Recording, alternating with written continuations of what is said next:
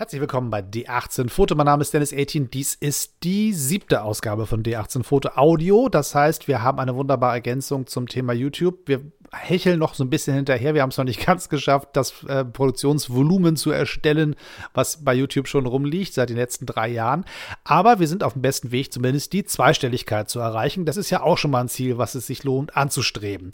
So, das heißt, wenn eine 10 da vorne steht, dann gibt es die ersten Sektkorken. Bis dahin müssen wir noch ein bisschen arbeiten. Also heute ist jetzt erstmal ein äh, besonderer Moment, denn es wird eine Zusammenführung geben von YouTube und diesem Audiokanal. Ich dachte, wenn wir schon bei Folge 7 sind, sind wir alter Hase und fangen jetzt ab sofort an zu experimentieren. Das kann ja nicht schaden, wenn man ein paar neue Sachen ausprobiert. Und deswegen habe ich ein bisschen ähm, gesagt, heute machen wir mal eine kleine Crossover-Geschichte. Das hat auch einen Grund, warum wir das machen. Nicht nur, dass ich ein bisschen meinen Spieltrieb nachgeben muss, das passiert manchmal, aber es geht eigentlich auch einen, einen äh, aktuellen Anlass denn der Sofortbild-Shop in Berlin macht zu. Und zwar zum 14. Oktober, habe ich bei Facebook gesehen.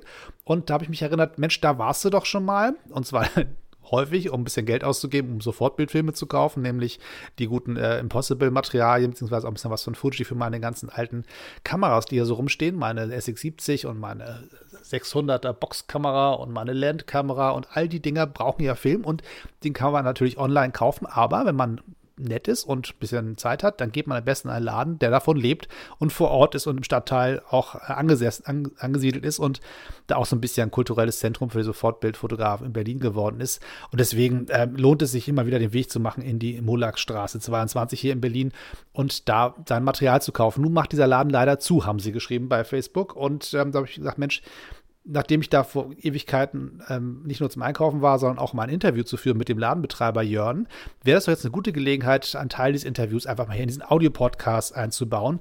Denn damals war das ähm, die 50. Ausgabe meines äh, YouTube-Kanals und ich habe gesagt, ich muss mal was anderes machen. Ich muss nicht immer mit mir selber reden, ich brauche mal einen Gesprächspartner. Und außerdem finde ich diesen Laden so spannend und ich bin da einfach hingedackelt und habe gesagt, Mensch, wie sieht's aus? Darf ich mit dir ein Interview machen? Oder ja, klar, kein Problem. Und meine iPhones habe ich aufgebaut. Damals habe ich alles mit, mit dem Telefon gefilmt also zwei Telefone auf zwei Stativen im Raum verteilt, habe dann Adapter rangebastelt und äh, externe Mikrofone und habe leider, leider vergessen, dass ähm, der, der Stecker, den Stecker zu testen. Das heißt, er war nicht ganz drin. Das heißt, im Prinzip der Ton, der aufgenommen worden ist, sind die Handy, Mikrofone. Das ist ein bisschen ärgerlich. Ich habe damals viele Kabel da verlegt und habe mir wieder viel Mühe gegeben und habe einfach nicht, nicht getestet. Das war eine Aufregung geschuldet damals so ein bisschen. Das sind so Sachen, die passieren. Einfach, das ist dann Lehrgeld, was man bezahlen muss. Aber trotz allem, ich finde, die Audiospur ist da und sie klingt auch, also nicht ganz so schön sauber, aber sie ist da und sie ist verständlich.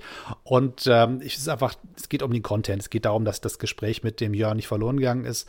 Und ich würde einfach gerne ein Stückchen von diesem Gespräch jetzt hier einfließen lassen in den Audiopodcast, ähm, damit ihr sozusagen auch nochmal nachträglich lauschen könnt über ein bisschen die Geschichte dieses Ladens und ähm, was der Ladenbetreiber auch verbindet mit dem Thema analoge Sofortbildfotografie. Also von daher würde ich sagen, ohne weitere Umschweife steigen wir mal ein ins Gespräch mit Jörn vom Sofortbildshop hier in Berlin. Das Wort Sofortbild ist da vielleicht wichtig, weil die meisten Leute immer nur Polaroid als Wort benutzen, ja. ähm, was mittlerweile einfach ein Gattungsname ist wie Walkman, Tempo oder ähnliche Dinge. Aber Sofortbild ist ja viel mehr als nur Polaroid, vor allen Dingen, wo es die ja in dem Sinne nicht mehr gibt. Absolut, ja. Bist bisschen traurig, dass es die nicht mehr gibt oder ist es eigentlich so ein Nostalgie-Ding, was man nicht braucht? Also, also, Nostalgie ist ja auch ein bisschen schön, wie man sieht. Ähm, da kommt es ja auch her. Ich glaube, man sollte nie vergessen, wo alles entstanden ist, mhm. was, was wir heute noch nutzen. Ähm, dass Polaroid nicht mehr da ist, ist erstmal schade, aber auch so ein bisschen selbst produziert. Also es war ja nicht nur mangelnder Markt, den sie hatten, sondern auch ein bisschen Missmanagement mit dem, was sie da so getan haben. Und Impossible ist da und äh, wenn die Leute verstehen, was Impossible da eigentlich wirklich Unmögliches macht, auch wenn das nicht nur der Name ist, sondern wirklich ihre Geschichte, dann ist es auch gut, dass die Nostalgie erstmal weg ist. Ähm, sag mal, wenn man, wenn man so einen Laden wie du ja betreibt, das ist ja, muss ja nur irgendwie eine Herzensangelegenheit sein. Mhm. Da kann Mensch auf die Idee zu sagen, Mensch, ich gehe zur Schule, ich gehe zur Uni oder was und dann mache ich einen Sofortbildladen auf. Ja. Sondern das muss ja irgendwas anderes sein. Was, was hat dich auf die Spur gebracht, dass es die Sofortbilder sind, die dich irgendwie gefangen haben? Warum ist das dein Medium? Ähm, also generell ist es so, dass das äh, Sofortbild bei uns in der Familie sozusagen schon immer präsent war und auch präsent geblieben ist. Ähm, nichtsdestotrotz bin ich schon immer Einzelhändler mit Leib und Seele, schon seit 20 Jahren. Irgendwie mache ich das sehr gerne und als ich die Chance bot, so ein sehr speziellen Laden aufzumachen und äh, zu gestalten, wurde das auf jeden Fall dann äh, zur Herzblutangelegenheit, das auch voranzubringen. Ja. Aber du fotografierst auch selber, du bist nicht nur Verkäufer, sondern du bist Nee, nee, also ich, ich, würde sagen, ich bin auch jemand, der, der äh, fotografiert, das sagen jedenfalls die Leute, die meine Bilder kennen. Ich sage immer, ich knipse, aber dann werden Fotografen immer böse, wenn man das sagt. ähm, generell mache ich Polaroids, ja, und auch nicht nur das Foto an sich, sondern danach eben auch noch ganz viel damit. Also, mhm. Ja. Aber du siehst schon einen Unterschied zwischen Foto und Polaroid, beziehungsweise Foto und Sofortbild. Ich persönlich, ja, also ich erkläre den Kunden, die neu sind, auch immer, für mich ist es mehr Handwerk. Ähm, geht manchmal dann ja auch wirklich schon mehr in, in Richtung Malerei, weil man so viel von außen und von innen an der Chemie beeinflussen kann und eben mit dem Bild, was man in der Hand hat, dann eben auch so viel machen kann.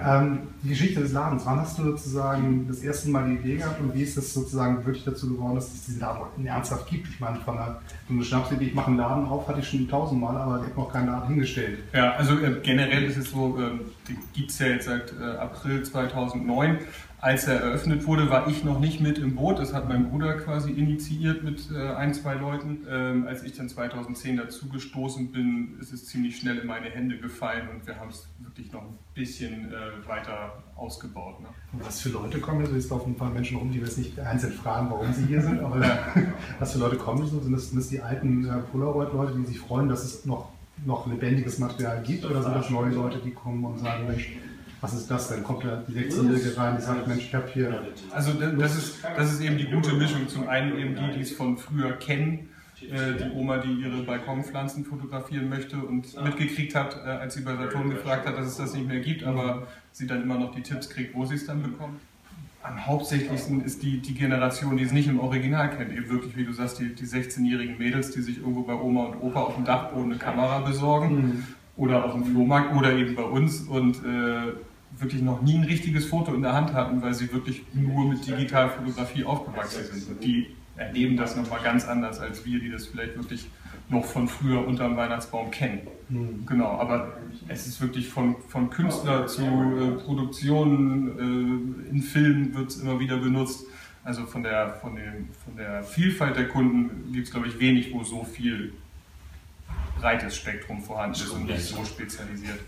Es gibt ja ein, ein äh, wunderbares Vorurteil, tauchen tausende von Songs auf im Film, wird das zitiert, Shape It Like a Polaroid. Mhm. Also im Prinzip um die Tanzbewegung der jungen Holden, wie es da geht. Aber ja. in Wirklichkeit, Shake Like a Polaroid ist ja Quatsch. Er hat genau. die mal geschüttelt, aber es hat ja keinerlei Grund gehabt, oder? Nee, also ähm, rein faktisch ist es Quatsch, deswegen äh, gibt es das mittlerweile auch verewigt auf T-Shirts und Co. Von man sollte ein Polaroid nicht schütteln, wenn es ein normales Polaroid ist, was, ja. man, was man so als äh, Bild kennt. Genau, es kommt einfach aus einer anderen Zeit, aus Anfang der 70er Jahre und seit 1974 ist das eigentlich äh, Geschichte und eine Urban Legend. Also okay. kein Polaroid muss geschüttelt werden. Nur der Polaroid-Fotograf muss geschüttelt werden. Definitiv, ja. Sonst ist es mal wieder zu viel wird. Genau.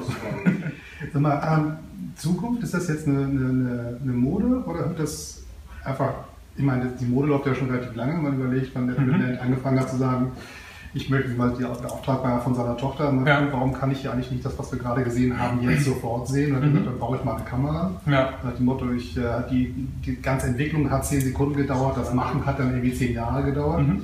Ähm, die Mode läuft also lange, aber die Frage ist, hört das irgendwann wieder auf? Ist das jetzt sozusagen so ein, so ein kurzer Retro-Schwapp oder? Also ich, natürlich denke ich schon, dass es ein großer, also ein großer Teil der Welle war bestimmt auch eben ein wenig die, die Retro-Bewegung, aber ich glaube, der, der Kern und die, die neu entstehenden Polaroid-Fotografen, eben die jungen Leute, die jetzt irgendwie damit anfangen, die werden dabei bleiben, genauso wie Leute immer Bücher lesen werden, immer eine Schallplatte haben oder eben zum Bäcker gehen oder irgendwie Handwerk nutzen wollen. Also ich glaube, das, das haptische Fotoerlebnis wird nie verschwinden. Da können die äh, Micro-SD-Karten noch so klein werden. das wird nicht weggehen. Das war das Gespräch mit Jörn vom Sofortbild-Shop hier in Berlin in der Mollagstraße 22. Und zwar war das Ganze am 5.8.2015. Ganz, ganz spannender Moment damals für mich, ähm, zum ersten Mal ein Inter Interview zu führen mit irgendwem, der sozusagen nicht ich selber bin. Das war wirklich ein großer Schritt. Das war die 50. Ausgabe, also es war auch ein Moment zu feiern. Und das war schon damals ein ganz besonderer Augenblick, da zu sagen, das ist jetzt ein völlig Fremder, mit dem ich ins Gespräch gehe, der bereit ist für meinen YouTube-Kanal ähm, Rede und Antwort zu stehen. Das war schon was Besonderes und habe mich echt gefreut. Das war die erste große Schwelle, die 50 Folgen das war schon was und dann gleich mit so einem netten Gesprächspartner. Das ähm, ja, bleibt mir auf alle Fälle in Erinnerung. Und ich muss ganz ehrlich sagen, ich bin auch ein bisschen traurig, dass dieser, nicht nur das, die Produkte, die kann man ja weiterhin auch online irgendwo kaufen, das ist ja nicht das Problem, aber dass man einen Ort hat, wo man hingehen kann, wo nette Menschen sind, die auch ein bisschen fachsimpeln und die einfach mal sagen, guck mal, was ich für eine coole neue Kamera gefunden habe, die habe ich irgendwie bei eBay entdeckt und ein bisschen sauber gemacht und die funktioniert noch, guck mal hier. Und ich erinnere mich, dass der Jörn damals mir eine Polaroid-Kamera gezeigt hat, das war auch eine, so eine Boxkamera, 600er, und zwar eine, die spricht. Ja, die, die, bevor man auslöst, dann sagt die auf verschiedenen Sprachen irgendwie bitte lächeln und solche Sachen.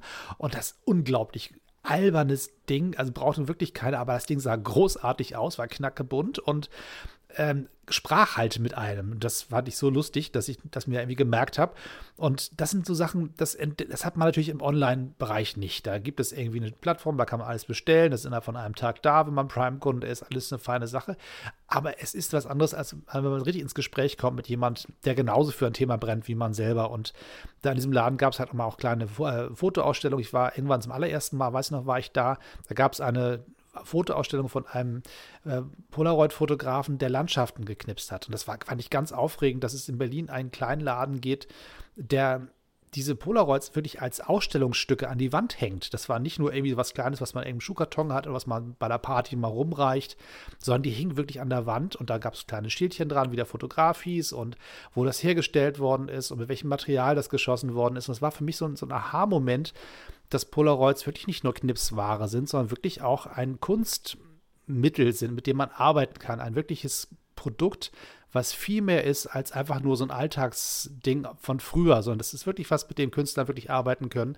Und dann habe ich mich auf den Weg gemacht, damals mal genauer nachzugucken und habe dann ganz, ganz viel recherchiert, gelesen und auch die Geschichte von Polaroid für mich selber nochmal erschlossen. Und das ist ja so ein spannender Bereich, der, den es da zu erschließen gibt. Also von daher Ach, ich bin, ihr merkt, ich bin ein bisschen nostalgisch. Dieser Laden hat mir doch irgendwas gegeben, was ich gar nicht erwartet habe was so ein kleiner Laden, der eigentlich nur was verkaufen will, so, so mit einem macht. Aber ich fand es irgendwie toll. Ich habe damals gesagt, Mensch, lass uns doch hier irgendwie noch ein paar Künstlergespräche machen und vielleicht kann man hier im Laden noch ein bisschen ein paar, eine Vernissage machen und so und habe gleich angefangen rumzuspinnen über den Laden eines anderen. Das ist irgendwie nicht dazu gekommen, weil ich finde, Jörn soll seinen Laden schon selber betreiben. Aber ich ging da so ganz aufgeladen raus nach dem Gespräch mit tausend Ideen, was man so machen könnte mit so einem Geschäft. Und ähm, ja, das war natürlich gar nicht an mir, damit, da, da was zu machen. Das war ja nun wirklich sein Laden. Aber die Atmosphäre in diesem Shop war so freundschaftlich und so kreativ und so eine Heimat für analoge Sofortbild-Shooter, dass ich echt das Gefühl hatte, ich bin aufgefordert, Ideen sprudeln zu lassen. So. Und da muss ich ganz ehrlich sagen, möchte ich dem Jörn ganz herzlich für danken. Ich wünsche ihm für seine nächsten Projekte, die er anfasst, alles, alles Gute. Ich hoffe, dass er ganz viel Erfolg damit haben wird, was immer es sein wird. Ich äh, werde da in Gelegenheit, bei Gelegenheit im Sommer nochmal vorbeikommen und nochmal ein bisschen Film kaufen, weil ich finde, bevor ich jetzt das, das Geld irgendwie überweise an einen Online-Shop, dann lasse ich das lieber bar auf, auf dem Tresen liegen und ich brauche sowieso ein bisschen Material für meine SX70, die hat mal wieder wieder ein bisschen Zeit für einen Auslauf, finde ich. Die kann mal wieder ins Spiel kommen. Und ähm, ja, also wenn ihr auch die Gelegenheit habt, geht vorbei in der Mollagstraße 22 hier in Berlin oder wenn ihr nicht in Berlin seid, dann surft vorbei. Sofortbildshop.de ist der Weg, wie man zu ihm kommt und kauft euch noch ein bisschen Material ab, das ich glaube, der freut sich, weil er noch am Ende ist. Der, der, ja, die haben die Laden 2009 aufgemacht. Das heißt, das sind jetzt auch acht Jahre. Und wenn man nach acht Jahren noch mal am Ende so ein bisschen zusätzlich Geld verdient mit dem einen oder anderen Film und den einen oder anderen Film in gute Hände gibt, ich glaube, da freut sich der, der Laden auch drüber. So, also ich würde sagen, ihr brecht auf in die Sofortbildwelt, ich auch. Und beim nächsten Mal weiß ich noch nicht richtig, was das Thema ist, aber wir werden auf alle Fälle in, in, in Bälde, sagt man das so, in Bälde, ähm, ganz bald darüber reden, was eigentlich noch bisschen was zum Thema Geschichte und ein bisschen was, warum eigentlich sofort Bildfotografie. Ich glaube, in dem Bereich gibt es noch ganz, ganz viel zu besprechen und das machen wir auf alle Fälle auch ganz bald. Und darum soll es dann auch gehen. Heute soll es erstmal um diesen einen Laden gehen. Einfach so als kleines Abschiedsgeschenk an den äh, Kollegen Jörn mit seinem tollen Shop. Bis zum nächsten Mal. Ähm, abonniert bitte diesen Kanal hier. Da, bei iTunes kann man das machen. Hinterlasst bitte Kommentare und Bewertungen. Das macht es ein bisschen leichter, damit andere Menschen diesen Kanal hier auch entdecken. Und ähm, wenn ihr jetzt genug von mir gehört habt und ein bisschen was sehen wollt, geht ja nochmal rüber zu YouTube. Und wenn ihr da seid, gibt es auch so einen Abonnieren-Button. Wenn ihr da auch noch draufklickt, wäre das richtig klasse. Und falls ihr es noch nicht schon lange getan habt, dann verzeiht mir, dass ich euch immer wieder darauf hinweise, dass das eine Möglichkeit ist, dabei zu bleiben. Bis zum nächsten Mal. Tschüss und äh, weiterknipsen, würde ich sagen.